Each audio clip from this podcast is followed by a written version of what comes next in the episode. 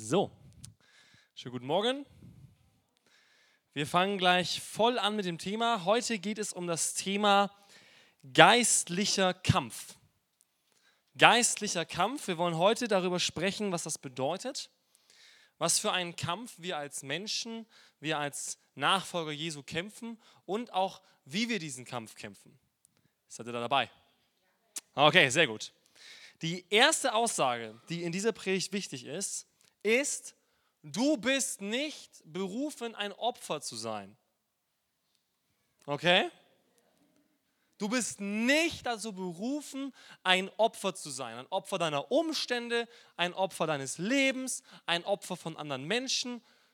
Ganz viele leben so. Ja?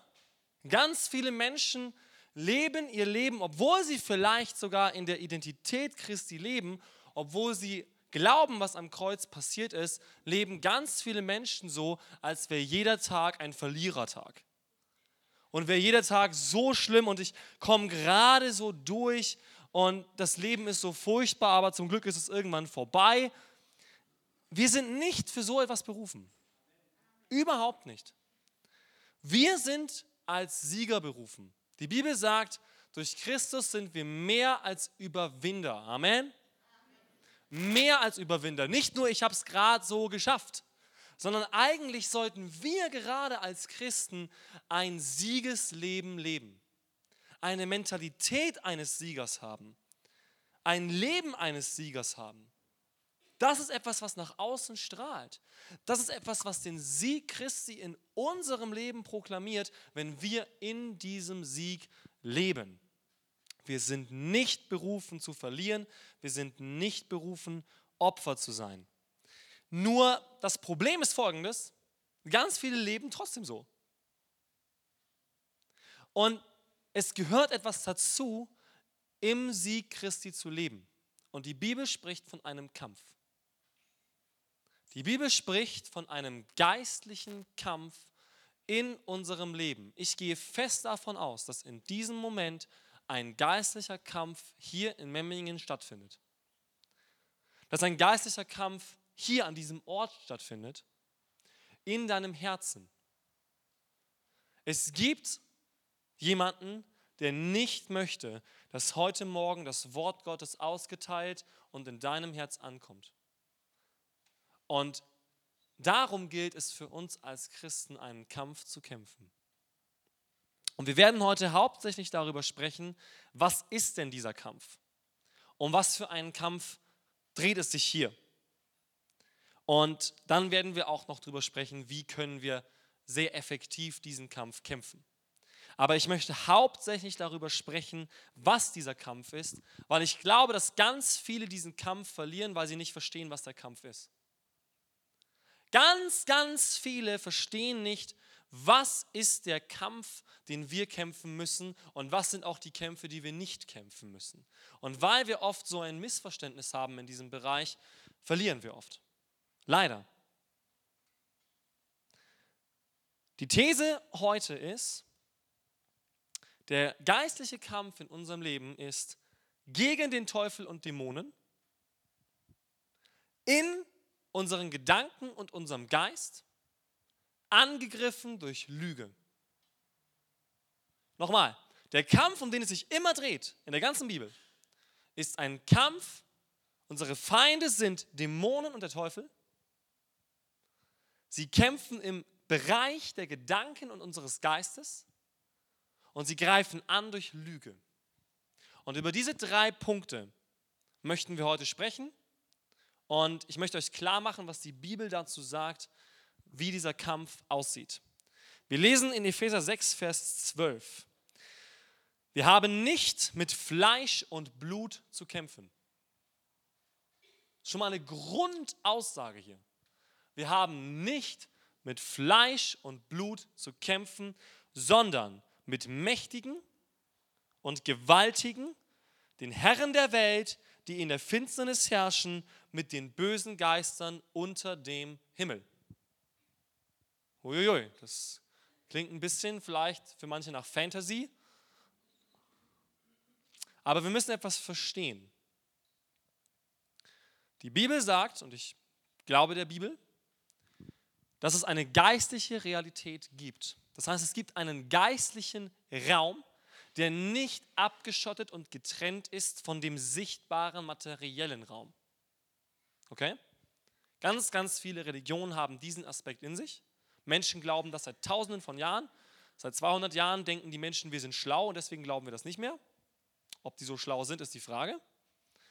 Aber ich gehe fest davon aus, dass es eine Realität gibt, die wir sehen, anfassen, erfahren, schmecken, riechen, fühlen können aber dass es auch eine Realität gibt, die geistlich ist, die unsichtbar ist, die durch unser menschliches Sein und Sinne nicht erfassbar ist. Aber erstens, die beiden Welten überschneiden sich, diese beiden Räume. Zweitens, die geistliche Welt ist wichtiger. Warum ist sie wichtiger? Gerade für uns zu beachten und eigentlich ist sie wichtig, auch mehr Gedanken als wir es tun, über sie ja, zu denken, dass wir uns mehr damit befassen sollten. Die geistliche Realität ist der Ursprung von den meisten Dingen, die wir erfahren. Ich mache mal ein Beispiel. Ist unser Segen, den wir bekommen durch Christus, ist er fleischlich oder ist er geistlich? Er ist geistlich. Epheser 1, Vers 3 sagt, durch Christus haben wir alle geistlichen Segen in der Himmelswelt. Das heißt, der Segen Gottes für dein Leben hat seinen Ursprung in einer geistlichen Welt, in einem geistlichen Raum, was nicht bedeutet, dass er sich nicht auf die materielle Welt auswirken kann. Aber er hat seinen Ursprung und seine Kraft und seine Essenz in einer geistlichen Realität, in einer nicht sichtbaren Realität. Wo ist unsere Heimat? Ist sie irdisch und fleischlich oder ist sie geistlich und himmlisch? Sie ist geistlich und himmlisch. Ja? Die Bibel sagt, die himmlische Behausung ist nicht hier. Die geistliche eigentliche Behausung für uns ist nicht hier vorgesehen, sondern in einer neuen geistlichen Welt. Woher kommt Jesus Christus? Er kommt aus einer geistlichen Realität ursprünglich. Gott selber ist Geist. Die Engel, woher kommen sie? Sie kommen aus einer geistlichen Realität. Sie sind Geist. Woher kommen die Dämonen, die bösen Mächte, die da in Finsternis herrschen, der Teufel? Aus einer geistlichen Welt. Und damit befindet sich alles Essentielle, was wir für diesen Kampf brauchen, in der geistlichen Realität. Das ist mal der erste wichtige Punkt. Wenn wir sagen, wir kämpfen als Christen einen Kampf, müssen wir uns darauf einlassen, dass wir in der geistlichen Realität denken und dass wir sie mehr wahrnehmen. Nicht mit unseren Sinnen, aber mit unserem Geist. Wir haben nicht mit Fleisch und Blut zu kämpfen. Was ich hier ganz klar sagen möchte, ist, Menschen sind nicht deine Feinde. Menschen sind nicht deine Feinde. Niemals. Warum? Es gibt doch Menschen, die uns schaden, richtig? Es gibt Menschen, die uns belügen, die uns verleumden, die uns schlagen, die uns ausgrenzen. Das Erste, was ich sagen will, ist, vielleicht bist du ihr Feind, das heißt nicht, dass sie deine Feinde sein müssen.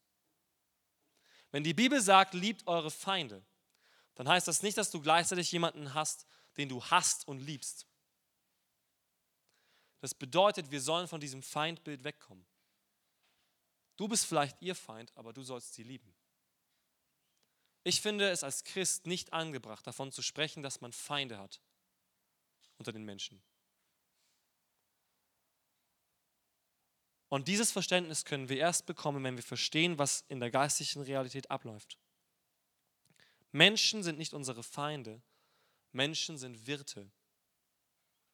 Also nicht Wirte im Sinne von, ich schenke dir jetzt Alkohol aus, sondern im biologischen Fachbegriff. Was bedeutet das? Wenn wir davon ausgehen, es gibt einen geistlichen Raum und in diesem geistlichen Raum befinden sich Wesen, okay? Sehr viele Arten von Wesen. Seraphime, Cherubime, Dämonen, alles Mögliche an Wesen, ja? Diese Wesen brauchen einen Wirt, einen körperlichen Wirt, durch den sie wirken können. Das ist bei Engeln so. Engel nehmen in der Bibel oft eine menschliche Gestalt ein, ja, um den Menschen zu begegnen. Aber auch Dämonen werden in der Bibel beschrieben, also böse Geister, dass sie einen Wirt benutzen. Das heißt, sie fahren in Menschen und sie benutzen den Menschen als ihren Wirt. Die Bibel lehrt, dass wir bewohnt sein können, okay, von einem Geist. Und das ist das Ziel dieser Geister, dass sie Menschen gebrauchen zu ihrem Zweck. In der Bibel lesen wir da Extrembeispiele, ja. Also wenn man an Dämonen denkt, dann denkt man oft so an Leute, die haben 10 Meter lange Fingernägel und lange Haare und haben Schaum vorm Mund und zerreißen Ketten. Das ist der Extremfall. Aber ich sage euch, es gibt sehr, sehr viele Zwischenstufen im Bereich der geistlichen Beeinflussung. Ich habe mich in letzter Zeit sehr viel damit beschäftigt, mit Teufel, Dämonen etc., ein bisschen die Bibel dazu angeschaut. Und es ist sehr interessant, wie schnell wir vergessen, dass wir immer, immer in einem Kampffeld sind und immer in einer Beeinflussung der geistlichen Welt sind. Die unsichtbare Welt versucht uns zu beeinflussen, aber sie macht das sehr subtil. Genauso wie Gott in seinem Geist eher subtil und ruhig wirken möchte, ja, nicht jedem persönlich erscheint vor der Nase und sagt, hier bin ich, glaube an mich oder stirb, ja, sondern der Geist Gottes spricht ruhig und, und spricht in uns, ja. Und genauso läuft das in der anderen Seite auch. Das heißt, Sie beeinflussen die Gedanken und die Gefühle und das Handeln der Menschen, um weiter zu beeinflussen. Und wir sind tagtäglich diesen Einflüssen ausgesetzt. Durch Film und Fernsehen ja, werden dämonische Lehren und teuflische Ideen verbreitet. In der Musikindustrie. Aber auch im Umgang mit anderen Menschen. In falschen Philosophien in falschen Verständnissen dieser Welt, kommen überall die Lehren aus einer geistlichen Welt. Es geht nicht darum, dass Menschen sich irgendwas ausdenken und verwirrt sind. Es geht darum, dass der Teufel sie verwirrt. Es geht darum, dass der Satan möchte, dass der Verstand der Menschen verwirrt und der Geist der Menschen verunreinigt ist. Was nicht bedeutet, dass wir uns jetzt in eine Höhle zurückziehen sollen und uns abschotten sollen und sagen, okay, dann setze ich mich keinem Einfluss dieser Welt mehr aus. Darum geht es nicht. Jesus selbst hat mit Sündern Gemeinschaft gehabt. Die Frage ist nur, wer wird von wem beeinflusst? Richtig? Wer wird von wem beeinflusst? Gehe ich hin als das Salz und Licht der Welt und sage, so Leute, ich habe einen klaren Standpunkt und ich hoffe, ich kann mit euch darüber sprechen und ich hoffe, das Wort Gottes wird etwas bei euch verändern oder ich lebe im Strom dieser Welt und lasse mich treiben von allem, was mich beeinflusst. Wir sind teilweise so abgestumpft, was diese Einflüsse angeht. Das ist unglaublich. Wir können Filme angucken, die absolut gotteslästerlich und falsch und böse sind und es ist uns egal. Das macht dich nicht zu einem schlechten Christen gleich. Ich bin da sehr vorsichtig mit diesem guter Christ, schlechter Christ. Aber was es definitiv tut, ist, es beeinflusst dich. Und wenn du diesen Einflüssen erlaubst, bei dir zu wuchern, dann werden sie das tun. Weil genau das ist das Ziel dieser unsichtbaren Welt. Einen Einfluss auszuüben auf uns. Wir haben nicht mit Fleisch und Blut zu kämpfen. Wenn ein Mensch mir schadet, und diese Sicht hilft mir da sehr, Erbarmen und Vergebung und Herzlichkeit für Menschen zu haben. Wenn ein Mensch mir schadet, geht es nicht darum, ihn zu verdammen, sondern ihn zu gewinnen. Amen. Es geht darum, ihn zu gewinnen, weil ich weiß, eigentlich ist er ein Werkzeug in den Händen einer geistlichen Realität. Was nicht bedeutet, dass er nicht sich verantworten muss. Und das ist auch der gute Punkt für uns. Wir können entscheiden, wer in diesem geistlichen Raum uns beeinflusst. Das können wir entscheiden. Wir sind nicht dem einfach ausgesetzt wie ein Schlagball, sondern wir können entscheiden, welche Stimme aus dieser geistlichen Welt glaube und gehorche ich? Wir als Christen können das. Und es ist so wichtig zu verstehen, dass es darum geht, dass diese Menschen eine neue Stimme hören.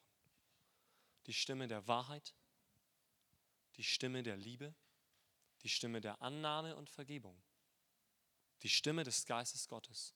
Das müssen diese Menschen hören. Wenn mich jemand verletzt, geht es darum, dass er gerettet wird. Und gerade wenn mich jemand verletzt, ist das eine sehr große Chance, ihm jetzt die Liebe Gottes zu zeigen, weil ich ihn gewinnen und den Geist verdammen möchte, der ihn beeinflusst. Den Menschen will ich gewinnen, den Geist, den will ich loswerden. Und auch wir als Christen müssen da aufpassen, ja?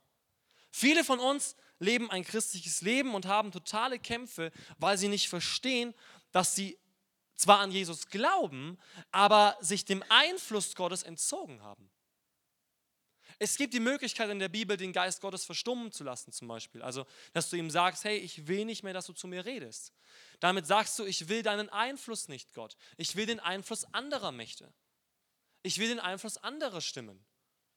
Wenn du diesen Radiokanal nicht magst, okay, dann schalte ich um. Ja? Gott, das möchte ich nicht hören. Lieber eine andere Stimme. Das können wir machen, aber es wird uns schaden. Es geht nicht immer gleich um Ewigkeit, Nicht-Ewigkeit, Verdammnis oder Heil, aber es geht darum, ob du einen Sieg erringen kannst in deinem Leben oder nicht. Die Bibel beschreibt, dass es Menschen gibt, die werden gerettet, aber durchs Feuer hindurch. Und am Ende bleibt nichts von ihren Taten, von ihren Worten. Es bleibt nichts, weil alles verunreinigt war durch den falschen Einfluss. Das wünsche ich niemandem. Ich wünsche mir eigentlich, dass ich in der Kraft Gottes dieses Leben leben kann und dass mein Leben am Ende ein Sieg ist. Das wünsche ich mir. Dass Menschen sagen können, er hat den Kampf gekämpft, er hat den, den Weg des Glaubens begangen und er hat einen Sieg errungen. Das wünsche ich mir. Und ich glaube, ihr wünscht euch das auch in eurem tiefsten Inneren. Wir haben nicht mit Fleisch und Blut zu kämpfen, sondern mit Teufel, Dämonen, unsichtbaren Mächten. Wo kämpfen sie? Und da lese ich eine Stelle aus 2. Korinther, Kapitel 10. Denn obwohl wir im Fleisch leben, kämpfen wir nicht auf fleischliche Weise. Ihr merkt wieder, wie stark er von dieser Welt hier weggeht. Okay? Wir kämpfen nicht gegen Fleisch und wir kämpfen auch nicht im Fleisch. Also wir kämpfen nicht auf irdische, also nicht gegen irdische Wesen und wir kämpfen nicht auf irdische Art und Weise. Denn die Waffen unseres Kampfes sind nicht fleischlich, sondern mächtig. Interessante Gegenüberstellung. Ja? Fleischlich ist nicht mächtig. Fleischlich ist relativ uneffektiv. Sondern mächtig im Dienste Gottes, Festungen zu zerstören. Wir zerstören damit Gedanken und alles Hohe, das sich erhebt gegen die Erkenntnis Gottes und nehmen es gefangen, alles Denken in dem Gehorsam gegen Christus. Der Kampf findet erstens nicht in deinen Gefühlen, zweitens nicht in deinen Umständen statt. Der Kampf findet hier statt. Egal was für ein Typ du bist. Es gibt Menschen, die denken mehr, es gibt Menschen, die denken weniger intensiv. Darauf kommt es hier nicht an, sondern es geht darum, dass du beeinflusst wirst in deinen Gedanken. Und die Bibel beschreibt uns das. Und es ist sehr gut, weil es ist wichtig für dich zu wissen, wie du angegriffen wirst. Es gibt ein Buch, das ich mal gelesen habe von Sun Tzu, Die Kunst des Krieges. Ähm, da geht es darum, dass er beschreibt, wie ein guter Kriegsführer Krieg zu führen hat sehr bekanntes äh, Werk in der Literaturwelt. Und das Interessante ist, dass er nur ein Drittel seines Buches verwendet mit so Schlachtaufstellungen und wie muss man angreifen. Und zwei Drittel des Buches geht es darum, wie gewinne ich eine Schlacht ohne zu kämpfen. Wie habe ich schon vorher gewonnen, bevor ich irgendwas mache? Und die Haupttaktik, die dieser Kriegsführer genannt hat, war, erstens, du musst alles wissen, was dein Feind tut, jede Truppenbewegung, jede Taktik, du musst alles wissen. Zweitens, dein Feind darf von dir nichts wissen. Dann gewinnst du. Wenn du jede Taktik deines Feindes kennst und er keine Taktik von dir kennt, wirst du mindestens ein Unentschieden erreichen. Mindestens einen Putt, wenn nicht sogar gewinnen. Es bedeutet, es ist wichtig für uns zu wissen, wie diese unsichtbaren Mächte und Dämonen und der Teufel agieren und attackieren. Und die Bibel beschreibt uns das. Sie beschreibt uns, wo es stattfindet und wie es stattfindet. Ich habe leider ursprünglich geplant gehabt, das mehr zu verdeutlichen mit Gegenständen, habe die Gegenstände vergessen, aber ihr versteht es auch so. Er beschreibt hier, dass der Teufel in deinem Leben Gebäude aufbauen möchte, in deinen Gedanken.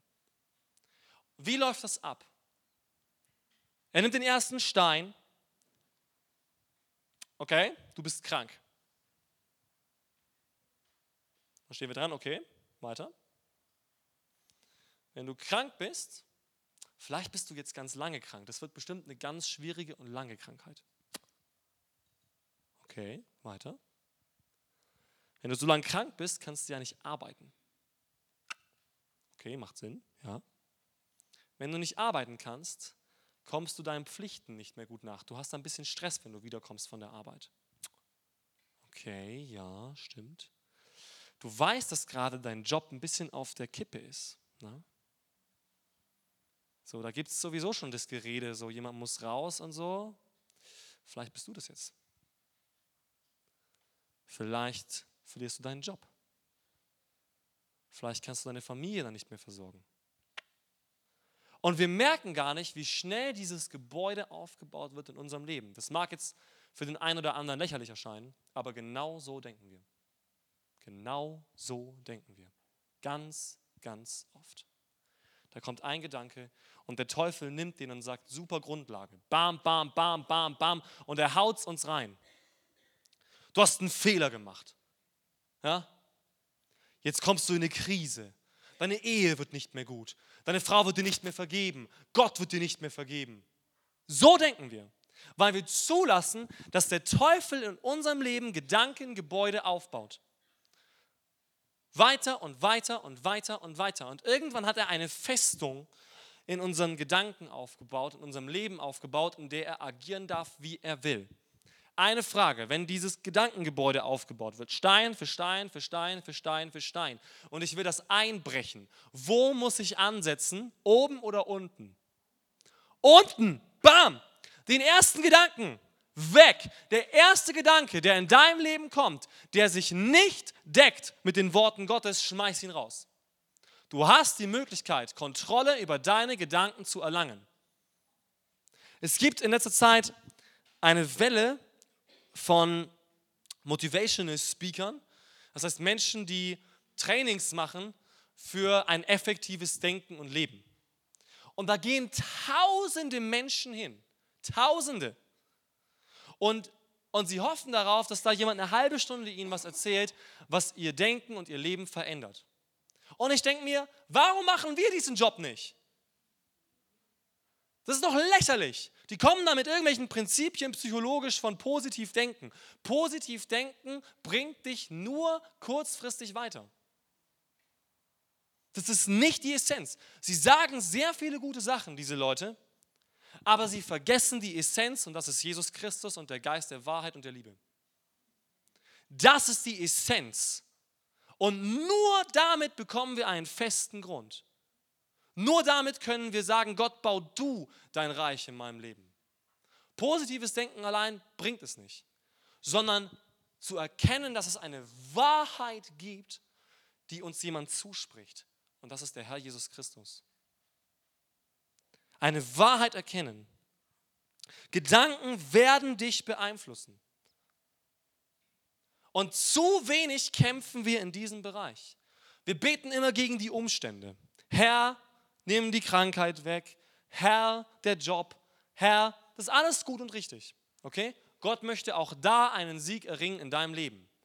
Aber was bringt es dir, wenn du in den neuen Job findest und in der Zeit der Arbeitslosigkeit wurdest du verbittert und angstvoll? Was bringt es dir? Sondern in den Zeiten des Kampfes, in den Zeiten der Anfechtung müssen wir anfangen zu sagen, Herr, in allem bist du. In allem will ich deine Wahrheit sehen. In allem. In allem will ich deine Wahrheit, deine Gedanken sehen, fühlen, hören, erfahren. Wir leben im Glauben und in Hoffnung, nicht im Schauen.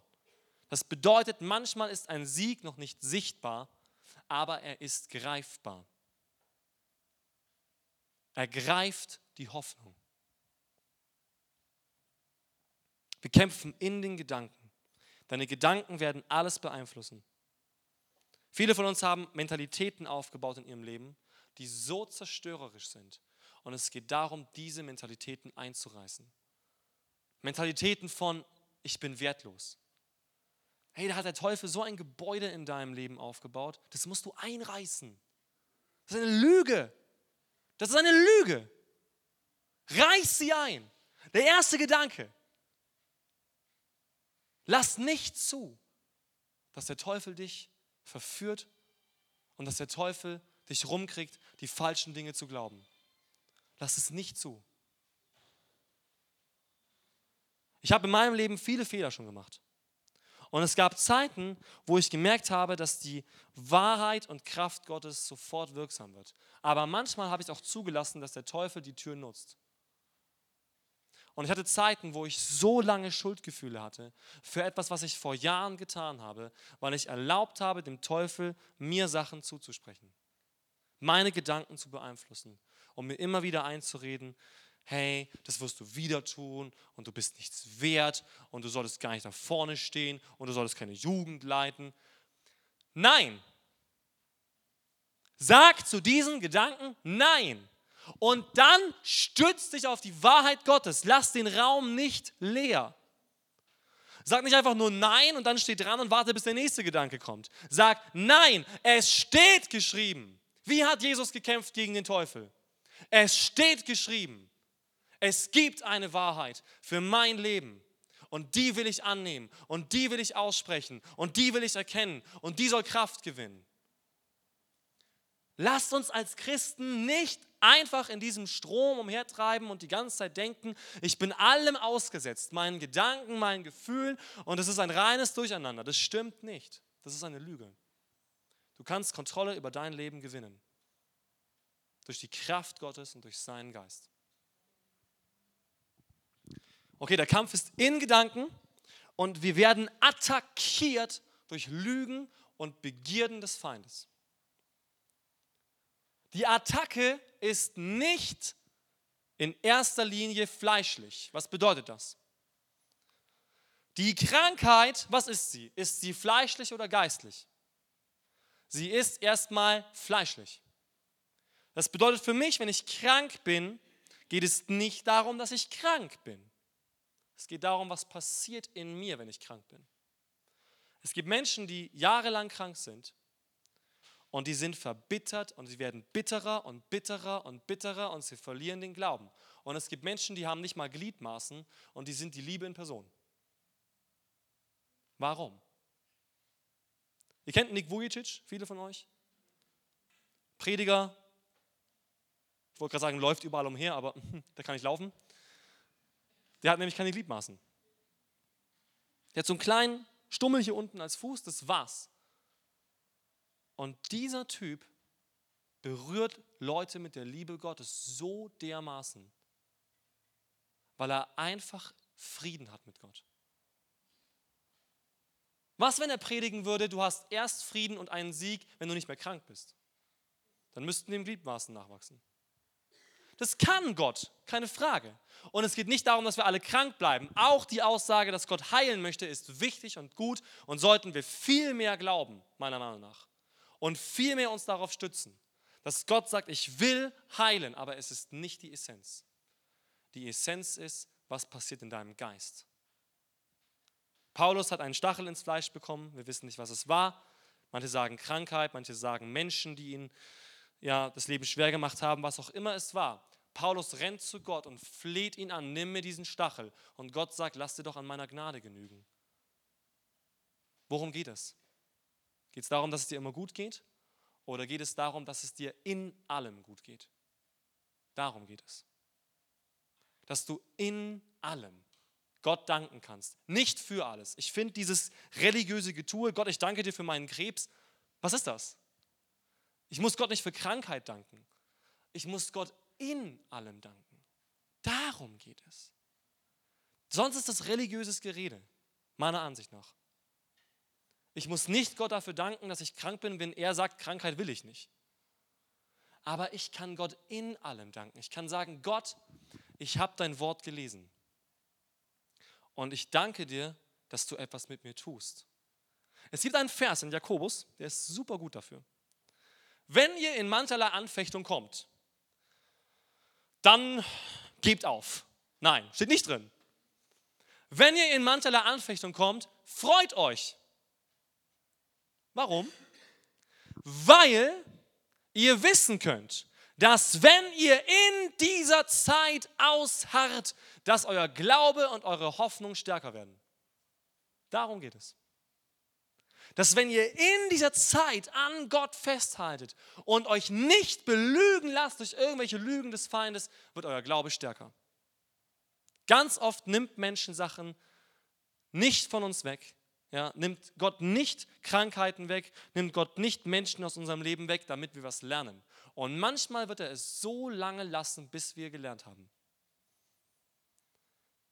Bis wir etwas dadurch gelernt haben. Die Bibel sagt, alles muss uns zum Besten dienen. Es muss diejenigen, die Gott lieben. Alles muss uns zum Besten dienen. Die schlechteste Erfahrung kann dein größter Sieg sein. Die schlechteste und schlimmste Erfahrung kann dein größter Sieg werden. In meinem Leben ist das so. Ich habe einen schweren Herzfehler. Beste Taktik in Evangelisation. Einfach erzählen, wie Gott mein Leben bewahrt hat. Beste. Meine Geschichte mit Sünde, Pornografie, Selbstmordversuch, beste. Einmal erzählen, alle kommen zu dir und wollen beten. Versteht ihr? Es geht darum, es geht darum, dass ein Sieg geschieht in unserem Leben. Mein, jetzt mal ganz ehrlich, welchen Predigern hört ihr lieber zu? Diejenigen, die vorne stehen und erzählen, wie sie christlich aufgewachsen sind und immer war alles gut und, und happy, oder die, die richtig unten waren und dann so richtig coole Geschichten haben, wie Gott sie befreit hat. Mal ganz ehrlich, was erzeugt mehr Glaube? Wir mögen diese Geschichten, wo Menschen aus dem Dreck gezogen wurden. Weil gerade im Dreck, gerade im Leid, gerade in der Anfechtung wird doch Gottes Kraft ersichtlich in unserem Leben. Nicht, wenn es mir immer gut geht. Und das ist so wichtig.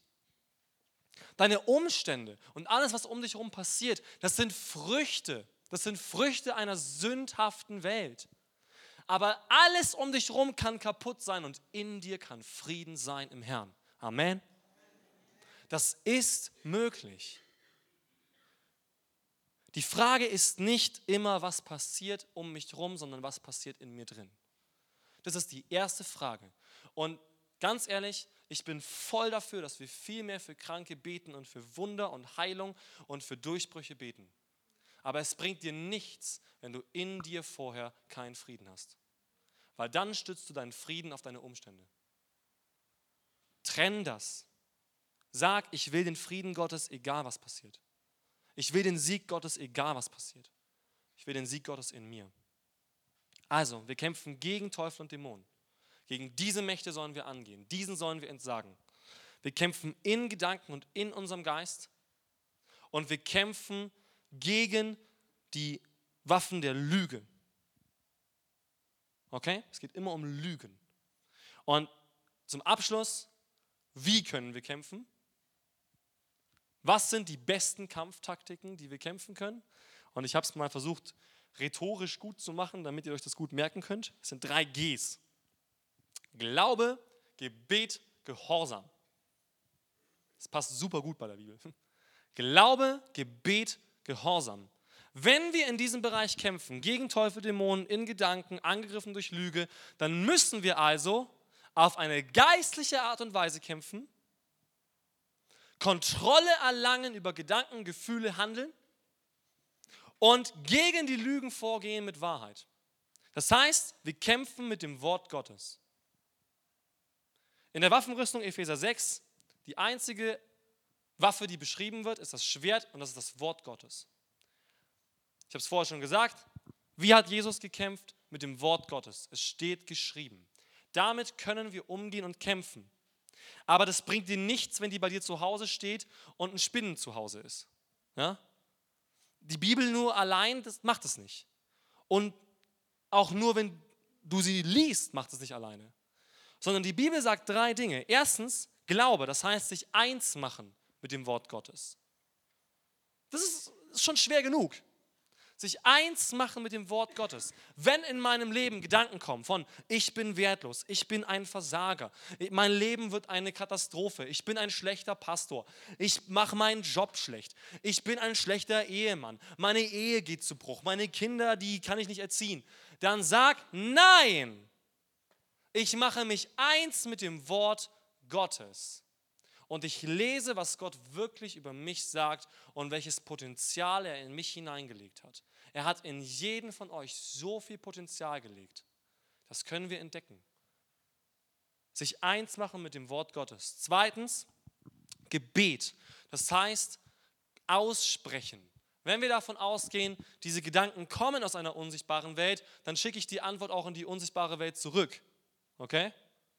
Das heißt, Gebet, proklamieren, aussprechen, das wird etwas in der unsichtbaren Welt machen, aber auch in dir. Sprich die Worte Gottes aus, proklamiere, die Bibel sagt, ich bin gut gemacht, nicht nur gut, ich bin sehr gut gemacht. Amen. Die Bibel sagt, ich bin geliebt, bevor ich Gott lieben konnte. Amen. Diese Dinge sind essentiell für einen geistlichen Kampf. Und dann weitermachen weitergehenden Schritten. Die Bibel sagt, Gott will Heilung. Die Bibel sagt, Gott will gute Ehen. Die Bibel sagt, Gott vergibt. Die Bibel sagt, Gott reinigt. Diese Dinge aussprechen, suchen und ins Gebet zu Gott bringen und sagen, Herr, ich habe damit Probleme, aber ich will auf dich vertrauen, denn du hast den Sieg bereits errungen am Kreuz. Wir leben in einem Sieg, den wir nicht gekämpft haben, sondern den Jesus gekämpft hat am Kreuz und wir müssen nur ihm nachlaufen. Das ist so ein cooles Bild. Jesus läuft vorne ran, ich laufe so hinterher, yeah. Ja? Das ist für mich das Entspannte. Es geht nicht darum, dass ich alles jetzt, oh, und Anstrengung und nein, ich muss im Sieg Gottes leben. In diesem Sieg leben. Das ist meine Entscheidung. Also geh zu Gott, geh zu dem, der siegt, geh zu dem, der gesiegt hat und rede mit ihm. Das dritte Gehorsam, handel wie ein Sieger. Da scheitert es dann oft. Das ist so oft ein Knackpunkt. Ja? Wir können super mit Worten umgehen und ja, klar und ja, Jesus Beste und er liebt mich und so. Und wenn es dann hart auf hart kommt, dann kommt nur wieder, ich bin so schlecht und ich bin nichts wert. Ja? Gehorsam bedeutet Handeln in der Wahrheit. Geschichte aus der Bibel. Ein Hauptmann, Naaman, ist krank, schickt einen Diener zu einem Propheten und sagt, hey, kann der mal bitte kommen und bei mir so Abracadabra machen. Und der Prophet schickt zurück und sagt, ja, er soll sich einfach siebenmal im Jordan waschen, so ein dreckiger Fluss. Ja? Und der Hauptmann ist total empört und sagt, ich habe mir da was ganz anderes erwartet. Ich habe mir erwartet, dass der kommt und schuh und im Namen meines Gottes und, und er fällt um und er ist geheilt. Und jetzt soll ich mich siebenmal in so einem dreckigen Fluss waschen. Was ist denn das jetzt? Aber er geht trotzdem los und sagt, na gut, wasche ich mich halt. Ne? Dreckiger kann ich nicht mehr werden. Also geht er in den Fluss und ich stelle mir das so vor, immer wenn es an sowas geht, erstes Mal untertauchen, schuh, oh, super klappt das, ja, passiert ja gar nichts. Zweites Mal, Wahnsinn, wow, ich verschwende meine Zeit. Drittes Mal, hm, toll, ich habe Wasser im Mund. Viertes Mal und bis zum sechsten Mal passiert gar nichts. Nada, nichts, weil der Gehorsam mit dem siebten Mal abgeschlossen wird. Und beim siebten Mal war dieser Mann geheilt. Jericho lauft siebenmal rum.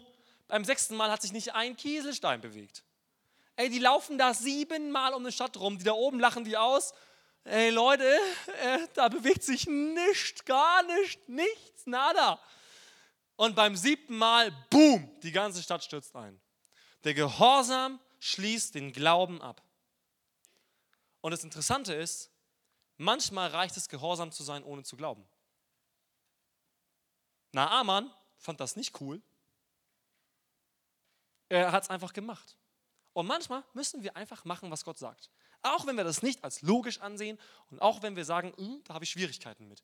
Mach einfach mal, was Gott sagt. Allein der Gehorsam bringt Frucht. und allein der Gehorsam Gottes wird einen Sieg bringen in deinem Leben. Okay. Gegen Teufel, Dämonen, in Gedanken und Geist, gegen die Lügen, die die Dämonen und der Teufel uns weismachen wollen und wir kämpfen durch Glaube, Gebet und Gehorsam. Und jetzt bete ich. Herr, wir danken dir für diesen Morgen und wir danken dir für dein Wort.